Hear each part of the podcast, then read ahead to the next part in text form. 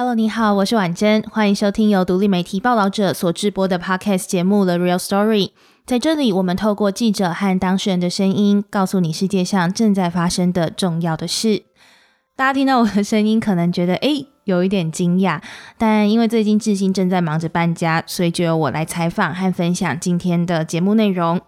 最近呢，相信大家都看到了，发生了几件超商店员提醒顾客戴好口罩，却反而遭到攻击的事件，也让大家开始关心超商店员真实的工作处境和工作的安全。在我们之前访问万能店员作者立翔的时候，我们看到几个关键的数据：台湾的超商密度多年来其实都是全世界的第二高。那全台湾有超过一万家的超商，台湾人平均一年呢进超商一百三十七次。我们其实很习惯去买咖啡、取货、缴费等等的，但是呢，超商店员却是我们最熟悉的陌生人。这次报道者直接访问了超商店员们，想听店员们说说看，为什么他们会选择这份工作，而工作中又有哪些痛苦和快乐的事情？他们也曾经有过跟顾客发生冲突的情况吗？那为什么这份工作的挑战越来越高呢？又有哪些他们从来没有说出口的心声？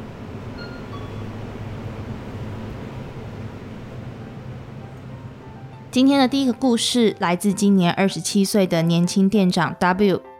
W 的爸妈在二十年前连锁超商崛起时投入加盟店。W 回忆，他放学之后就会去超商吃点心，超商陪着 W 长大。大学毕业之后，他选择回去接家业当店员，饭桌上也因此多了很多跟爸妈的共同话题。爸爸会教他怎么样订货，怎么样跟职员伙伴互动等等。W 说。爸妈就算退休了，还是会坚持每天都要去店里走走看看。便利超商对他和家人来说就是第二个家。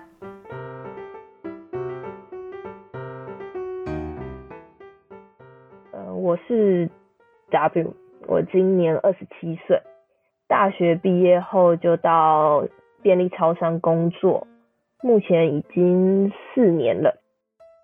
我工作的超商是父母经营。快二十年的加盟店，我爸妈原本是开传统的杂货店。民国九十二年碰到连锁超商的崛起，决定加盟便利超商。爸妈说，刚开始经营的一两年，其实是客人是还在熟悉的状态，所以不是说非常多人愿意走进来。他们可能会看到光鲜亮丽的外表，会联想到会不会你的东西比较贵，因为你摆的漂亮，你东西多元。然后他们印象最深刻的是刚导入咖啡，就是我们现在很熟悉那手做咖啡，他当初是没有人愿意尝试去购买的，大家都是习惯那种罐装的博朗咖啡，或是是那种常温咖啡。他们会对现做咖啡有一种可能是不熟悉感吧，就是没有成功的打进这个市场。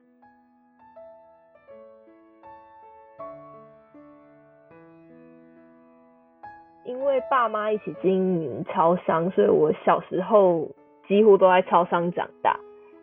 超商应该就跟我生活是完全连接在一起，我们就多了很多共同的话题。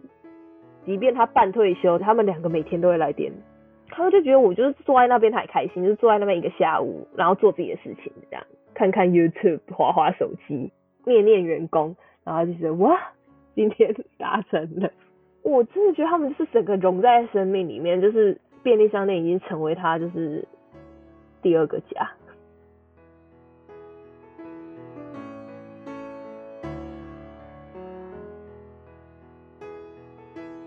长大之后回到就是超商工作，就是身份也有转换嘛？那你你觉得现在看超商有什么不一样的地方？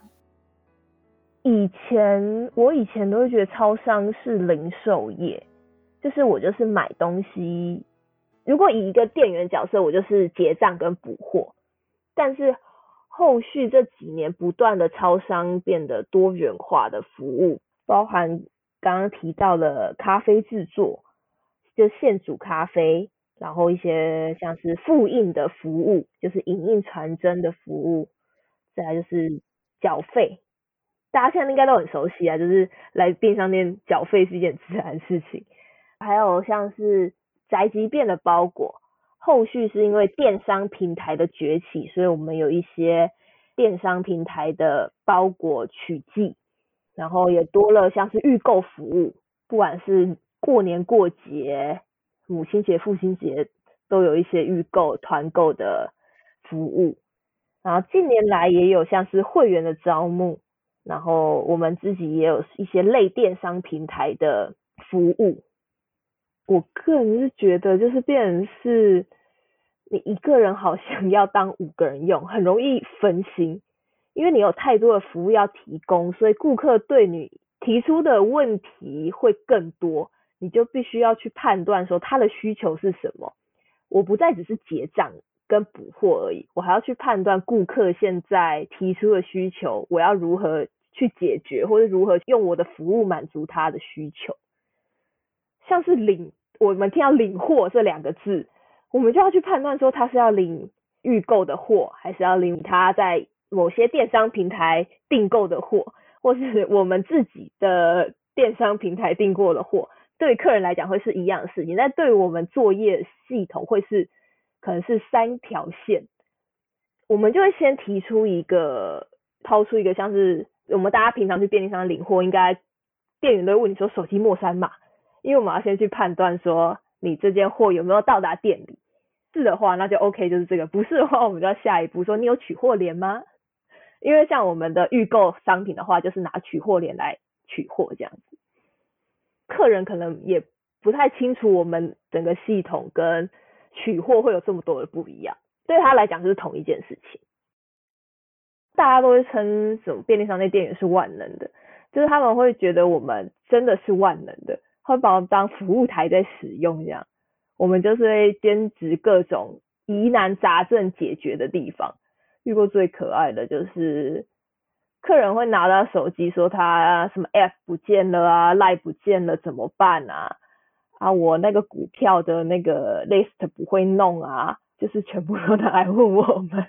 基于一个敦亲睦邻的好邻居，我们如果小事在于。不忙的时候，还是会尽快的帮他解决。这样，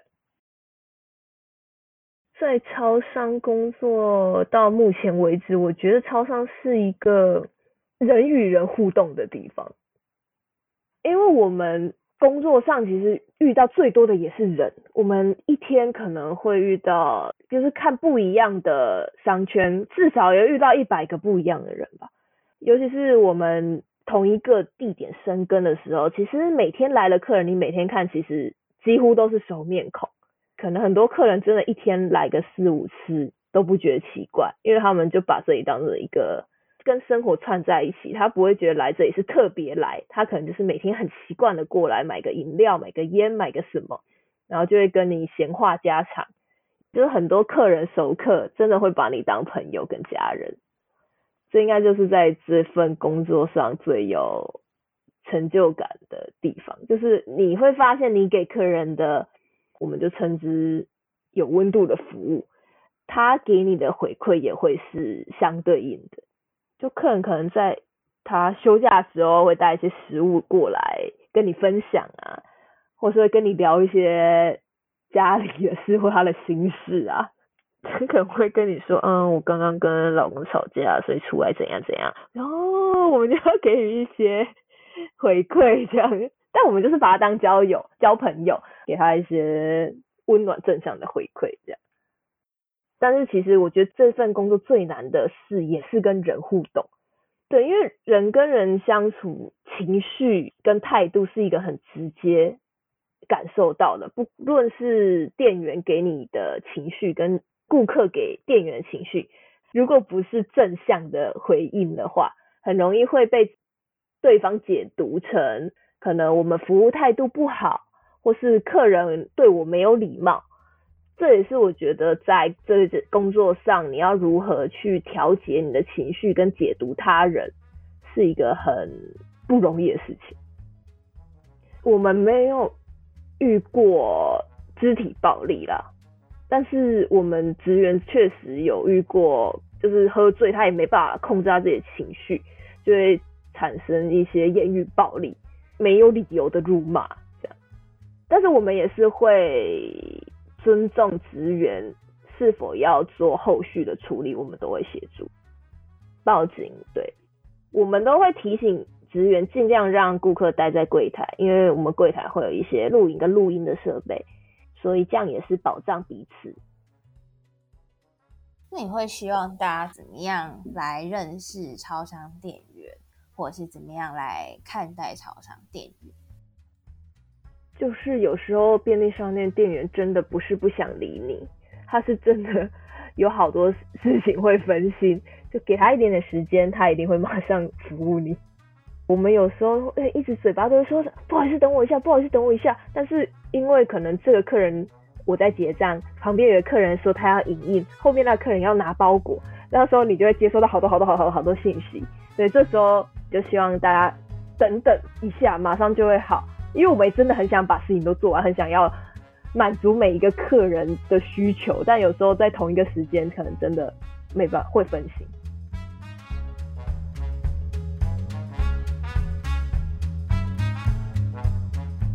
在跟 W 的采访结束之后，他跟我提到，其实这份工作做久了也会有一些职业病，像是走进其他的超商，听到叮咚的声音，忍不住就会想要喊欢迎光临。疫情还没有爆发之前，每一次出国也都一定要看看国外超商是怎么经营的。第二位店员是我们的听众 H。跟他约访谈这天，我把采访地点选在他工作超商附近，想说不管是下班了，或是接下来他要去上班都很方便。没想到聊完之后才发现，啊，那一天是他的休假日。他笑笑的说：“没关系，没关系，他本来都习惯要去超商看一看。”H 目前已经是副店长了。他说自己的店员梦是从他家巷口的那间便利超商开始的。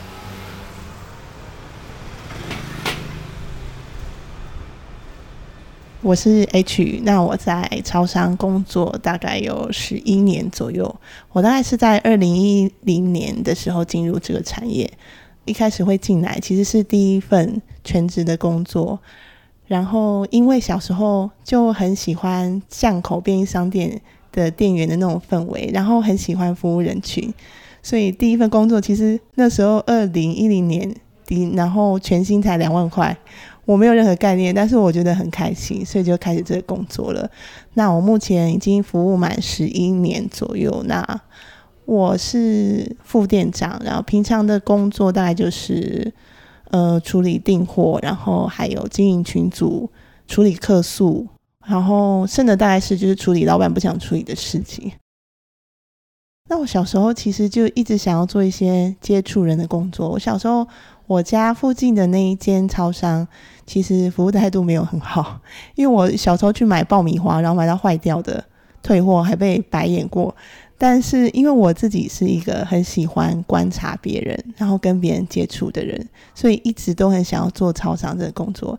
那个时候一开始，二零一零年应征上的时候，我妈妈跟我说：“你真的要做这个吗？”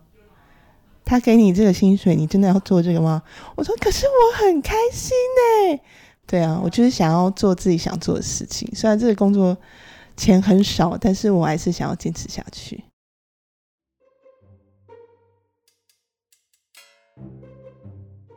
第一天上班的时候，那个时候其实训练的很扎实，就是你当一个新人，你要至少就是训练两个礼拜，才有可能当成一个正式的人力去上班。嗯，其实一度不想做，因为会被骂到哭。下班之后留下来骂一个小时，骂到哭。要学很多东西啦。一开始最难最难的其实是话术，你要喊欢迎光临，谢谢光临。可是因为你很害羞啊，你不敢啊，就会一直被骂说大声一点，大声一点。开始的时候我其实不会排解自己的情绪，我很常把情绪带回家给家人。有一次中午。因为我那时候那个公司是在那个办公商圈附近，然后有一次我帮一个其实蛮常来的中年男子上班族结完账之后，他就很生气的跟我旁边的店长说：“你们这员工每次来都给我气受。”然后我就很傻眼，我想说我没有啊。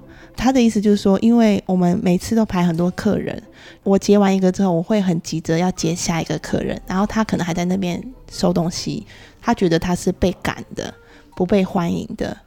然后我们店长就在旁边跟他解释很久，然后那个客人就说：“哎，现在年轻人就是这样啦，太年轻了啦，不知道受挫啦。”他走了以后，我们店长本来要回头跟我讲几句话，他说我又受不了了，我就情绪的崩溃，我就马上冲到厕所面去大哭。那个时候其实还不会排解自己的情绪，可是后来久了以后会发现说，这些情绪我要尽量让他。在公司的时候就处理完，我要放下。有客人把他的情绪丢给我的时候，我不要接，我要保持我自己的冷静。这个东西就让他现在就放下，消失。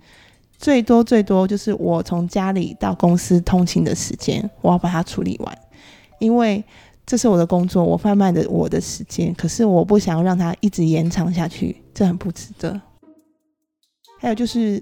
前一阵子，其实跟我妈妈聊天，她有提到说，你记不记得你以前刚开始上班的时候，每一天都，诶回来脚很酸，酸到哭，因为你一整天要站。但是我其实是没有任何服务业工作经验的，可是我真的不记得，诶，可能是这几年这样淬炼下来，我现在已经可以连续站十六小时了。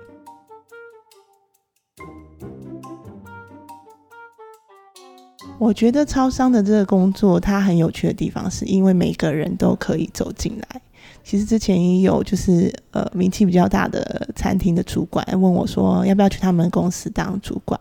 可是我也是不太想，因为我觉得他的那个门槛会让我只能接触到一部分的人，那不是我想要做的。超商就是因为它没有什么门槛，然后所以说每一个包括流浪汉也可以进来，小朋友也可以进来，有钱人也会进来。你可以观察到很多很多不同的人生的层面。那我印象很深刻是有一次有一对老夫妇进来借厕所，那个时候超商其实是没有任何开放式厕所的，那是好几年前。那我就想说好没关系，就借给他们。然后他们进去仓库以后就待了很久很久，我就想说怎么会上这么久？我就开门进去看，就发现其中那个老太太一直拿她自己的。卫生纸在擦地板上，她先生可能不小心便利出来的痕迹，然后他就一直跟我说：“对不起，对不起，对不起。”我就说：“没有关系啊，我帮你清理就好了。”那我知道那个先生，因为他们两个都年纪很大了，可能是不小心没有忍住这样子，然后我就帮他们清理完之后就送他们离开。过几天之后，我休假回来，然后我同事就跟我说：“有一对老夫妻，他们拿了拿了一袋荔枝要给你。”他说：“谢谢你这样子。”然后还有一次是有一个外籍旅客，那个时候我的公司在台北车站附近，然后他过来问路。那其实台北车站后站附近有很多小的旅店，如果你一个外籍旅客要去找是很难的。他那天刚好是星期日，我想说也没什么事情，我就直接就带他去。后来他就回来之后还送我一个他们国家自己的钥匙圈纪念品。我觉得这也是蛮难忘的。那个钥匙圈我后来还用了很久，算是告诉我自己说，有些事不要忘记。从二零一零年进来开始，我觉得有点像温水煮青蛙啦，不会一次增加很多的机器，就会一个一个一个慢慢增加。刚开始我最有印象的是双麒麟机，因为真的很麻烦。会完全耗掉一个人力，而且刚开始很红的时候，基本上我们是排一个人完完整整的，他整天都在那边挤那个双麒麟三圈半，然后那个一百公克一点点都不能少，因为公司有一个 sample 在。然后后来慢慢慢慢推出了精品咖啡，Mr. Donut 氮气咖啡，什么有的没的很多啦。但我觉得最可怕的其实就是 iPhone，尤其这几年疫情，政府会想很多。什么东西都可以在超商发，酒精也是我们，然后口罩也是我们，疫苗预约也是我们，发三倍券、发五倍券，什么都是我们。疫情之下，我觉得最大的改变是因为你戴着口罩，所以有些时候客人可能没有办法知道你的背后的表情。那有一次，我们有一个同事呢，就是服务完顾客之后，他转身做别的事情，然后他隔天就马上被客诉了，因为那客人说他。转身过去之后，他的整个脸就垮下来。那其实戴口罩是看不见的，可是客人说他从口罩旁边的弧度看到了。其实有时候会觉得有点感慨，说这口罩隔了之后，好像我们之间的距离就变得很远。我们的服务其实是没有变的，只是因为疫情的关系，我们要戴着口罩。嗯。像最近发生很多超商店员被攻击的事情，其实心里还蛮复杂的。因为当你周遭所有的人都知道你在超商工作的时候，每个人第一个时间都会赶来传链接给你，要跟你说你自己要小心。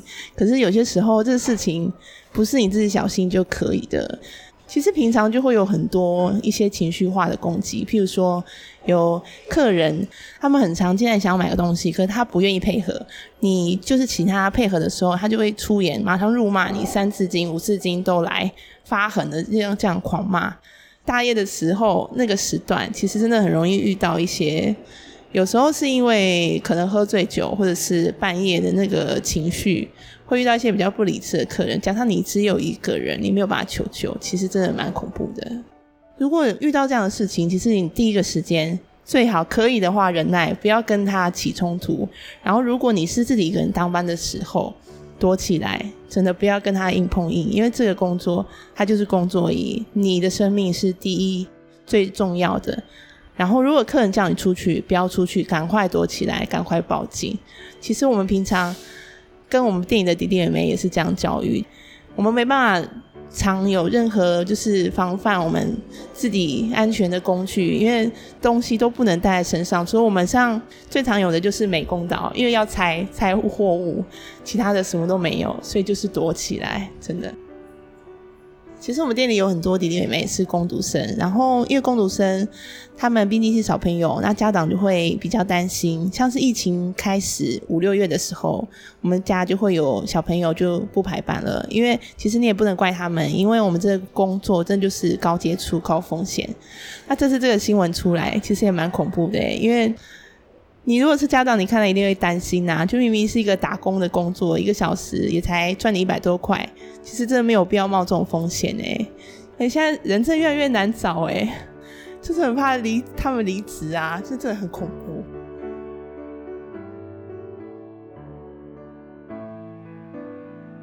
一三年之后，我当上了副店长。那其实当上副店长这件事情有好也有坏。就比如薪水增加啦，最实际的，但坏的部分可能就是你没有办法那么长跟客人聊聊天，然后观察他们的需求，观察说你这间店有什么可以需要改善的地方，比如说客人到底喜不喜欢买不买账。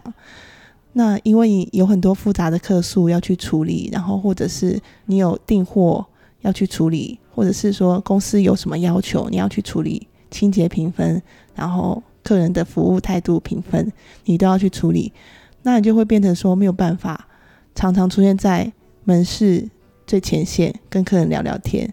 有些客人会开玩笑跟你说：“哎呦，你都在偷懒哦。”然后你就只能苦笑，就说：“哦，没有啦，我在楼上啦，或者什么我在办公室啦，什么之类的。”其实有时候真的蛮无奈的。其实超商店员这个工作大概有百分之九十的时间都是开心的，因为可能是地区的关系，我这个地区的客人是都蛮可爱的。我不知道哎，就是有时候你经营久了，你会对这个地方你是有情感的，所以你也不会很舍得离开。可是公司他最近总是在评分，那这个评分的项目其实跟客人离得很远很远了。譬如说，他会看你外面公用电话上面的。WiFi 箱上面有没有灰尘？哇，一千个客人里面，如果有一个客人会注意到这件事情，我就觉得很了不起了。有时候我真的不知道自己在干嘛，我在那边擦那个，然后客人在里面排队，那我这一切到底是为了什么？嗯，如果没有这些事，我真的这个工作我真的是蛮喜欢的。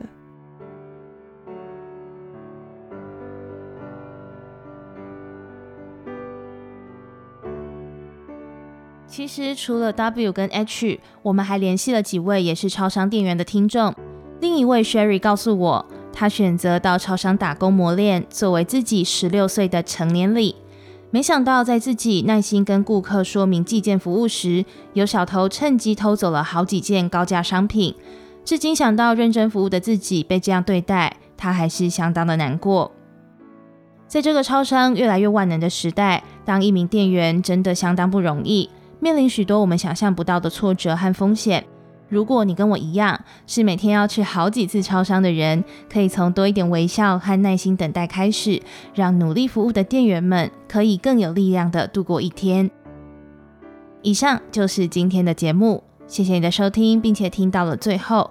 报道者是一个非营利媒体，仰赖大家的捐款来营运。欢迎透过三 A P P 小额赞助，或是到报道者官网定期定额支持我们。如果你觉得这期节目对你有帮助的话，也希望可以多多将报道者的 Podcast 分享给更多人知道。谢谢你今天的时间，那我们下次见喽，拜拜。